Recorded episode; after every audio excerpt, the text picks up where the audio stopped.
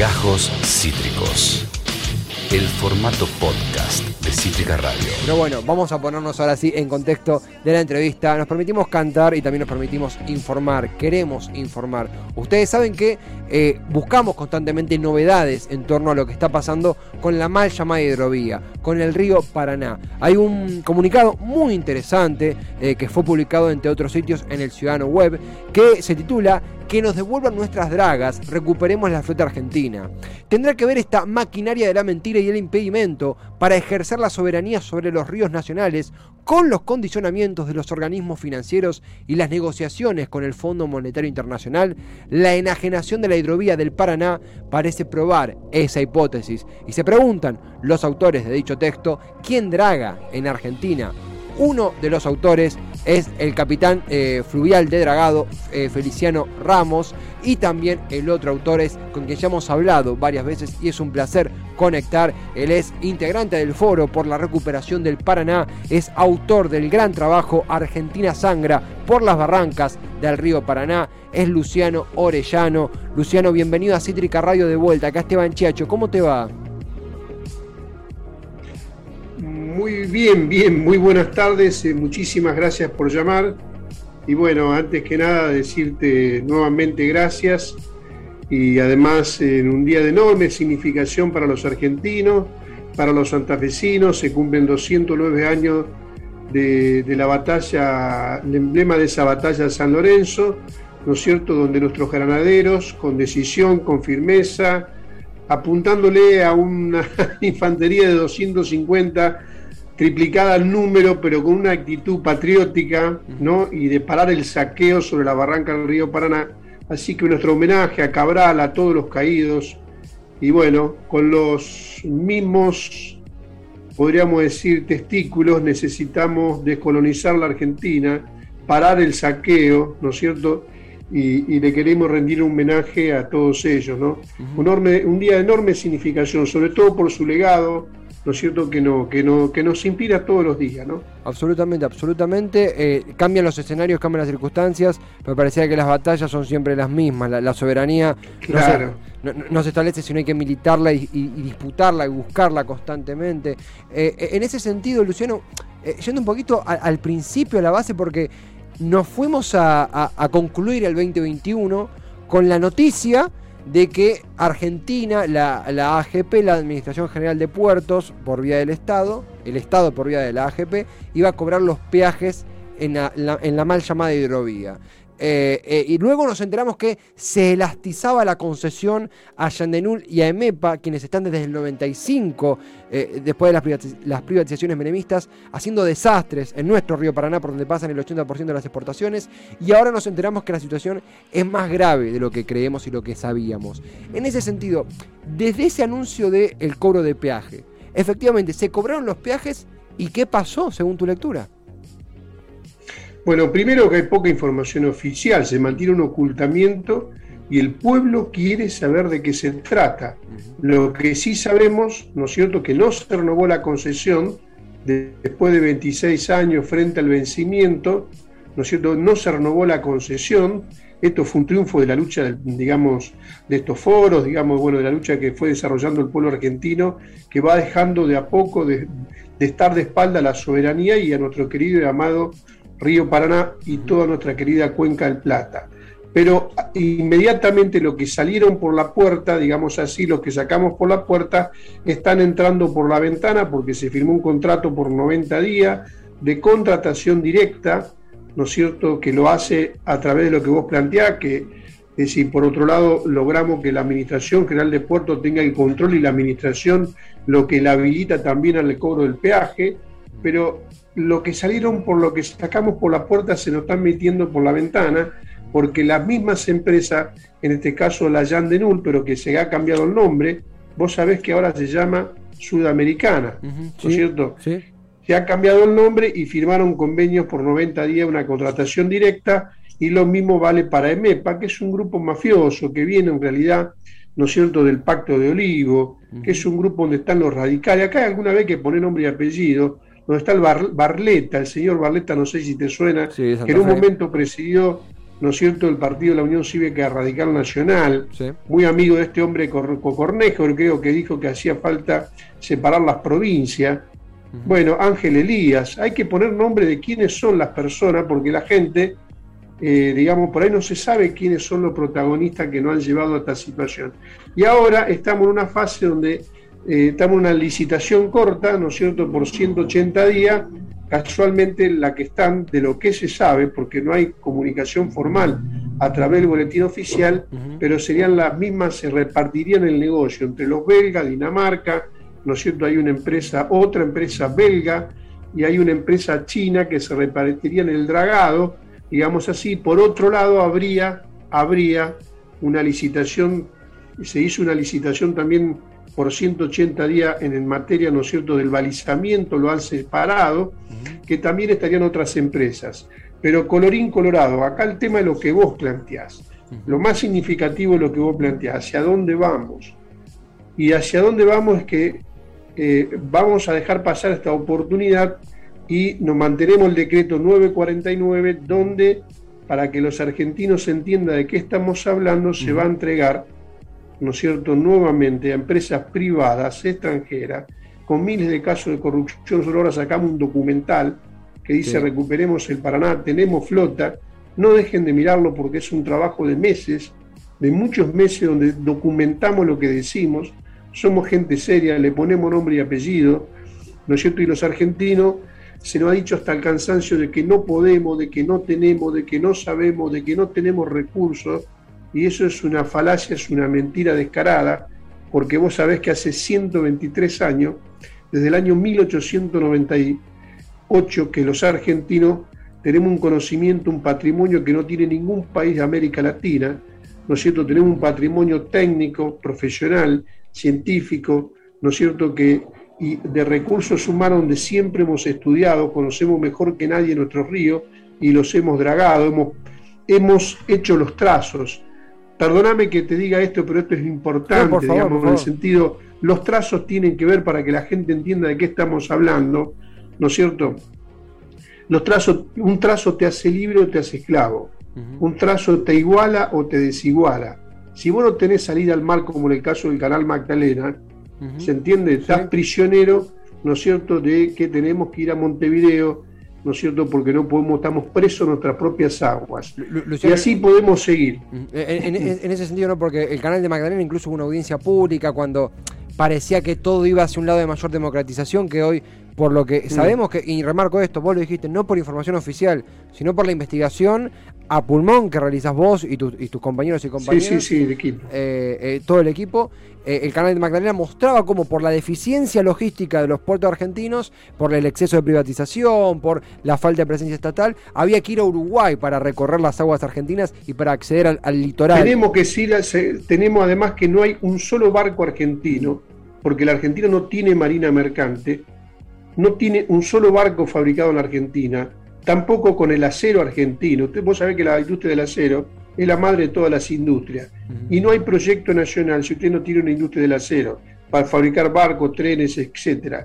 Pero además entonces no tenemos un solo barco, no tenemos flota, no lo fabricamos, pero lo más grave es que no tenemos quien lo tripule, porque la mayoría, digamos, con este tema de la bandera de conveniencia, es decir, y la soberanía se ocupa, se realiza, se hace, lo que usted no ocupa, lo ocupa otro, ¿no es cierto? Y lo del Canal Magdalena, hay que unir a esto que yo te introducía, ¿no es cierto? Que siempre fue un proyecto de todos los imperios, ¿no es cierto? De que así como San Martín batalló en 1008, ¿no es cierto? Em, en la batalla de San Lorenzo, a eso lo siguió que jamás permitieron, tuvieron que fragmentar lo que fue el virreinato de Río de la Plata, nunca dejaron que nuestra querida hermana del Uruguay seamos parte de un proyecto común para que no tengamos el control de un lado de la barranca y de la otra, si son cosas pensadas, esto del canal Magdalena no son cosas improvisadas, ¿no es cierto? Entonces en el 28, 27 y 28 no dejaron que Uruguay, a pesar que habíamos ganado la batalla de Ituzango,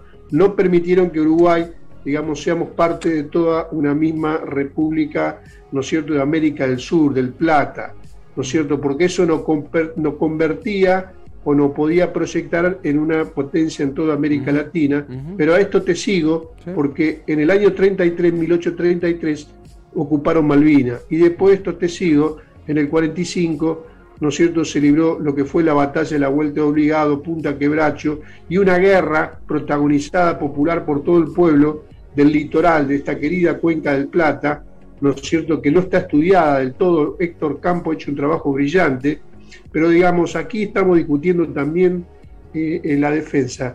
No es que nos fuimos de temas, no nos fuimos de ningún mm. tema. La soberanía es un tema integral. Mm. ¿Se entiende? Estamos en el tema. Y entonces, bueno, estos hombres se adjudican el trazo, además que sobran los recursos.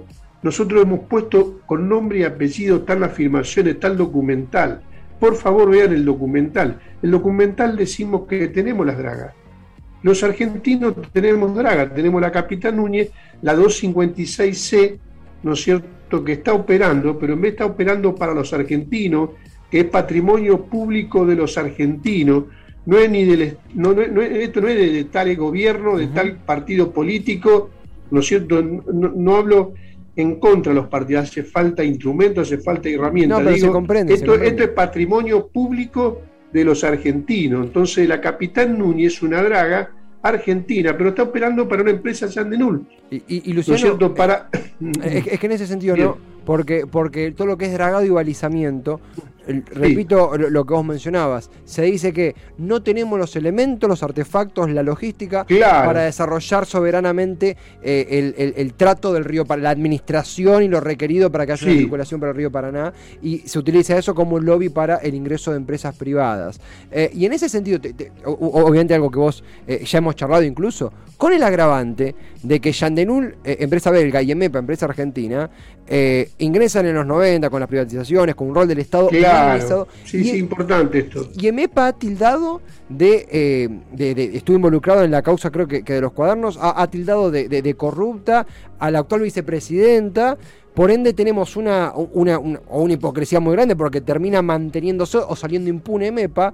Y lo que a mí te quería preguntar también, lo formulo como pregunta, es si realmente es tanto el poder o la colonización económica de estos grupos concentrados que a veces tienen más poder que el propio Ejecutivo. No por, no por chicanearlo digo, ¿eh? sino desde una preocupación genuina porque salen impunes y siguen ahí, siguen ahí, en donde pasan 8 que exportaciones. Claro, si tuviera General San Martín, no digo San Martín, pero un poquito de patriotismo, estas cosas no pasan. No. Porque primero informaríamos al pueblo argentino. Sí. ¿Entiendes? Pero como estamos, si decimos que no tenemos draga cuando tenemos draga, se dice que este trabajo lo pueden realizar cuatro o cinco empresas en el mundo cuando hace 123 años que tenemos los recursos. Cuando se dice que no tenemos draga, pero tenemos las dragas, le damos el mapa, le damos el nombre, ¿dónde están? Pero además no solo eso, tenemos las dragas, tenemos el conocimiento técnico, científico, intelectual. Incluso estas empresas trabajan con el 100% de recursos humanos argentinos, pero además déjame que te diga, ¿no es cierto?, que nosotros tenemos, digamos, no solo tenemos el patrimonio de los balizadores, podemos construir las boyas, usan nuestros muelles. Vos sabés que el muelle más importante, lo que hace, ¿no es cierto?, en materia fluvial, el más importante de América Latina, está aquí en el Gran Rosario, que tiene un kilómetro, un, puerto se mide por, la, por el calado y se mide por el muelle. ¿Sabes cuánto tiene el muelle que es patrimonio de los argentinos, de los santafesinos? ¿Cuánto tiene? Un kilómetro y medio. ¿Quién lo explota? Lo explota una empresa vinculada a Oramar, vinculada en realidad a los chilenos, pero que en realidad es alemana, pero que en realidad en su origen vienen del nazismo, la guita que se escaparon de los nazis, que opera acá, que opera también, ¿no es cierto?, en Montevideo está Vicentín, está el grupo Urquía, el señor Urquía que alguna vez tendrá que explicar todas las cuestiones. Entonces, bueno, yo no quiero mezclar todo, pero digo que es una unidad. Yo lo que quiero decir es que hay que descolonizar al Estado, hay que, hay que descolonizar la política, ¿no es cierto? Hay que tenemos que descolonizar nuestras cabezas, digamos así, y pero los argentinos podemos, tenemos las dragas, tenemos los conocimientos, y te voy a decir algo más. Mirá, eh, nos sobran los recursos, porque un argumento, como siempre, nos ubica en el lugar que estamos fundidos. A mí que me perdonen, la cosecha se multiplicaron por tres en los últimos 30 años. Nunca fluyeron tanto los manantiales de la riqueza en la Argentina y los precios se duplicaron. No, no, el problema no somos pobres, nos hacen pobres, que es otra cuestión. ¿No es cierto? Esto tiene una historia, tiene la historia de la dictadura, tiene la historia de Menem que se remataron hasta las plazas, somos conscientes, no sé, no es... El problema en qué sentido vamos, un poquito lo que vos planteás, dimos este pasito, ¿no es cierto? No le renovamos el contrato a la Jan de Nun, creamos la Administración General de Puertos, ¿no es cierto? Se crea un ente y le da participación, ¿no es cierto?, a las provincias. Bien, ahora, si eso es para dárselo a las otras empresas extranjeras, y además siguiendo diciendo de que no tenemos, mire, la facturación, para terminarle la idea, la facturación es de 300 millones de dólares, pero si usted suma esa facturación que hace la Yandenun todos los años en MEPA, digamos, eso tiene eso, esos 300 millones de dólares, está 306, ¿no es cierto?, por metro cúbico, que andá dilo vos, quiénes, cuántos metros cúbicos son. Sí, no, hay, una, no, hay un monitoreo, no hay, una, no hay falta la transparencia. sí, saqué, claro. Mm. Entonces, eh, digamos, si usted suma los ingresos, egresos, Puerto Mar del Plata, Río Uruguay, el paquete son de 400 millones de dólares, ¿no es cierto?, que los argentinos pagamos, si a eso le sumamos, por, lo multiplicamos por 26 años, si a eso yo le estoy diciendo a usted que tenemos las dragas que la podemos reparar, por ejemplo, la draga, vamos a darle nombre, la draga 257C, ¿no es cierto?, que está en las islas de Marche, que tiene una reparación que sale un millón y medio de dólares. ¿Por qué, la, ¿Por qué Macri la escondió, la metió ahí hicieron un contrato con la Jan de Lul por 40 millones de dólares. Eh, porque si la justamente esa colonización, es que justamente hay una, la, palabra es colonización, es rentable para los grupos concentrados que Argentina, de que que Argentina no tiene la capacidad. Eh, exactamente, que Argentina no tiene, que creamos que Argentina no tiene la capacidad de solventar su propio procedimiento en, en, la, en, la, en la hidrovía, en la mal llamada hidrovía, e incluso si digo un debate por, por la participación privada, eh, que es algo válido, termina nublándose porque tampoco hay información oficial. Entonces cualquier debate por porcentajes de, rol del Estado y demás, que en cualquier situación ocurre como esta con recursos, termina eh, eh, en un pantano justamente porque no hay información oficial. Y, quería consultarte, eh, Luciano, también, a ver, es un tema que da largo y tendido para conversar, pero queríamos tener este, este reporte, este, este, esta actualización, porque no hay información más que la que ustedes están recabando, y esto es así. siempre desde que, arranca el, el gran debate por la hidrovía, que si bien ustedes lo llevan desde hace años, muchos llegamos el año pasado, o, en el 2020 o 2021, siempre del Ministerio de Transporte hubo una posición reservada o, ajena o bastante fría con Meoni, y una vez eh, fallecido Meoni, con Guerrera. Y ahora se suma una gente que es el, el, el cogobierno, lamentablemente, con el FMI. Aún con la posición que tengamos con el acuerdo y, entendiendo que hay posiciones terribles, no tan terribles, malas, muy malas, eh, el rol del FMI se engrosa a partir de ahora, si es que como mucho más que antes aún. Y ustedes postulan en el, comunicado que hay un interés, un ojo del FMI en los recursos y más específicamente en el Paraná. Eh, ¿Esto es así? ¿Cómo, lo explicarías? Mire, yo voy a ser absolutamente claro. La Argentina es un país independiente disputado por toda la potencia del mundo. Mm. Y la primera contradicción del mundo no entre pobre y rico. La primera contradicción en el mundo entre países opresores y países oprimidos. Esa es la división del mundo. Mm. Y hoy lo podemos ver en distintas razones, ¿no es cierto? La Argentina tiene un peso muy importante, no como único. Nosotros estamos en manos de la OTAN, mm. que hegemoniza los Estados Unidos, y el control de la hidrovía y el control de la plataforma que yo le mencionaba, acá están los ingleses y los Estados Unidos, no son los únicos, ¿eh? Mm. porque, digamos, como aquí se ha planteado en los años, la matriz de los 90, ¿cuál fue? Diversificar la dependencia. ¿No es cierto? Entonces, dentro de las relaciones carnales con los Estados Unidos, ¿no es cierto? Dentro de lo que planteaban relaciones carnales, ellos planteaban que la liberación, digamos, para decirlo de alguna manera, era la diversificación.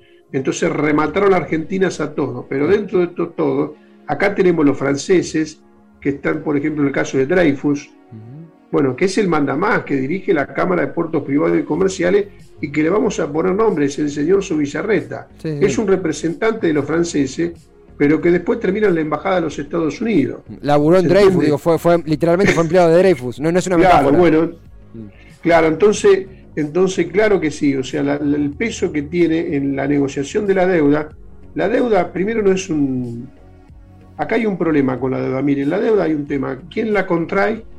El para qué. Mm. Entonces acá se contrajo una deuda que no llegó un peso al pueblo argentino y lo más grave es que se la reconocemos y, la pagamos y la legalizamos, pero detrás de eso, y voy a decir más, además de las consecuencias económicas, estrangula toda posibilidad de tener un proyecto, ¿no es cierto?, emancipador de ejercer la soberanía sobre la riqueza y sobre nuestro territorio.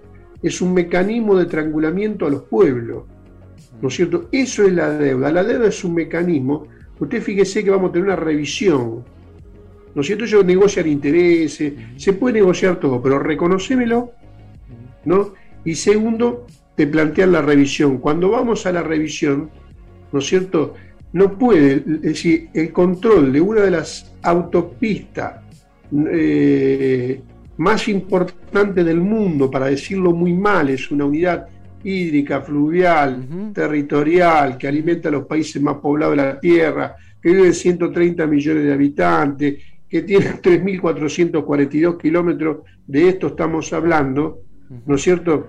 Entonces estos tipos, eh, ellos quieren el control de eso, porque desde los vikingos para acá quieren el control del mar y de los ríos, y la Argentina el 66% es agua. Entonces, cuando usted se sienta con el fondo, no está discutiendo dinero, usted está discutiendo si puede entrar una empresa, puede un capital nacional, puede una capital nacional ¿no es cierto?, mixto con el Estado, no lo planteemos en términos absolutos, y un Estado que ejerza la soberanía y que la ejerce de manera transparente, ¿no es cierto?, porque el Estado en sí mismo, ¿no es cierto?, tampoco resuelve, es el mismo Estado que en este momento dice que no podemos, que no queremos, que no tenemos, ¿no es cierto?, la deja oxidar, hace uso de su fruto, entonces tenemos que cambiar el carácter del Estado digamos así, para tener un Estado que ejerza verdaderamente, ¿no es cierto?, la defensa de los bienes públicos y que ejerza los derechos sobre la riqueza, sobre el patrimonio, etcétera, que yo aquí le estoy planteando. Pero volviendo a la pregunta, al tema de la deuda, claro, la deuda, esta revisión de todos los meses, seguro que le van a decir que la hidrovía ahora no se puede resolver. Yo, nosotros venimos del infierno de Macri, porque Macri llegó a tener 833 funcionarios que eran, digamos, de mayoría de empresas extranjeras, directamente ejercían el gobierno. Sí. ¿No es cierto? Sí. Hubo un cambio, bien, ese cambio, nosotros qué le decimos al, señor presidente de la Nación, señor, usted tiene que avanzar, o se avanza en un sentido nacional, o se avanza en un sentido antinacional, o se avanza en un sentido popular, o se avanza en un sentido antipopular. Y lo que estamos observando, digamos, de que eh, lejos de avanzar en un sentido, digamos, eh, en un sentido de avanzar, porque detrás de esto, ¿qué es lo que está? Lo que hablamos alguna vez, ¿no es cierto? Esto, de, esto que parece no es un cassette, es la realidad. ¿No es cierto? Hoy estamos viendo, toda, toda la noticia argentina está girando alrededor del problema del consumo de drogas. Tenemos 9 millones de pibes tirados a la basura. Y eso nos duele hasta el alma, nos duele hasta los huesos. Mm. Entonces, cuando hablamos de hidrovía, que dice, ¿qué tiene que ver la hidrovía, mm. el dragado, el río? Esto que, no está en la agenda de ningún lado, que hacemos un documental y, estamos peleando para que algunos lo puedan conocer, mm. porque claro, no le interesa que el pueblo no sepa de qué se trata. Entonces, pero detrás de esto están los 9 millones de pibes, cuando decimos, entran 5.000 barcos y no fabrica ninguno y está que el pibe deje de comer en un comedor y que coma en su casa. Es, un, es que, es económico. No, es que la, distribución de la riqueza se basa en, el, en los ingresos sustentables. Los ingresos sustentables la piedra angular es tener soberanía, tener control, tener el ingreso, tener la información sobre donde pasan 8 de cada no, no, no, nos cansamos de decirlo, 8 de cada 10 exportaciones de nuestro país. Digo, tanto hablamos de divisas, tanto eh, ahora también está el debate sobre la exploración petrolera, que, es otro ángulo que otro día podemos conversar, pero digo, la base de todo es tener sobre nuestra, nuestra piedra angular eh, de recursos el control, el tratamiento, la transparencia. Y eso no está, y, celebro fuertemente lo que vos decís, Luciano, para aclarar lo que no es que somos unos loquitos tocando un tema porque, eh, marginal, sino que estamos haciendo, están, yo, yo me saco de la ecuación, están haciendo el esfuerzo por desenmascarar un silencio en donde si no se actúa uno es cómplice, pasivo o activo, pero es cómplice, eh, y se trata de soberanía, al fin y al cabo. Eh, tenemos unos minutos para cerrar, eh, Luciano, yo quería remarcar... Gracias. No, no, gracias a vos. Argentina sangra por las barrancas del río Paraná, es el libro y es el documental, ¿verdad? ¿Dónde podemos acceder, enlazarnos con ustedes? ¿Dónde podemos encontrarlos? Sí, bueno, está en YouTube, está el último documental y después tiene lo del foro Recuperemos el Paraná. Y después tenemos un espíritu infinitamente, nosotros tenemos una confianza infinita en el pueblo argentino. Mm, mm.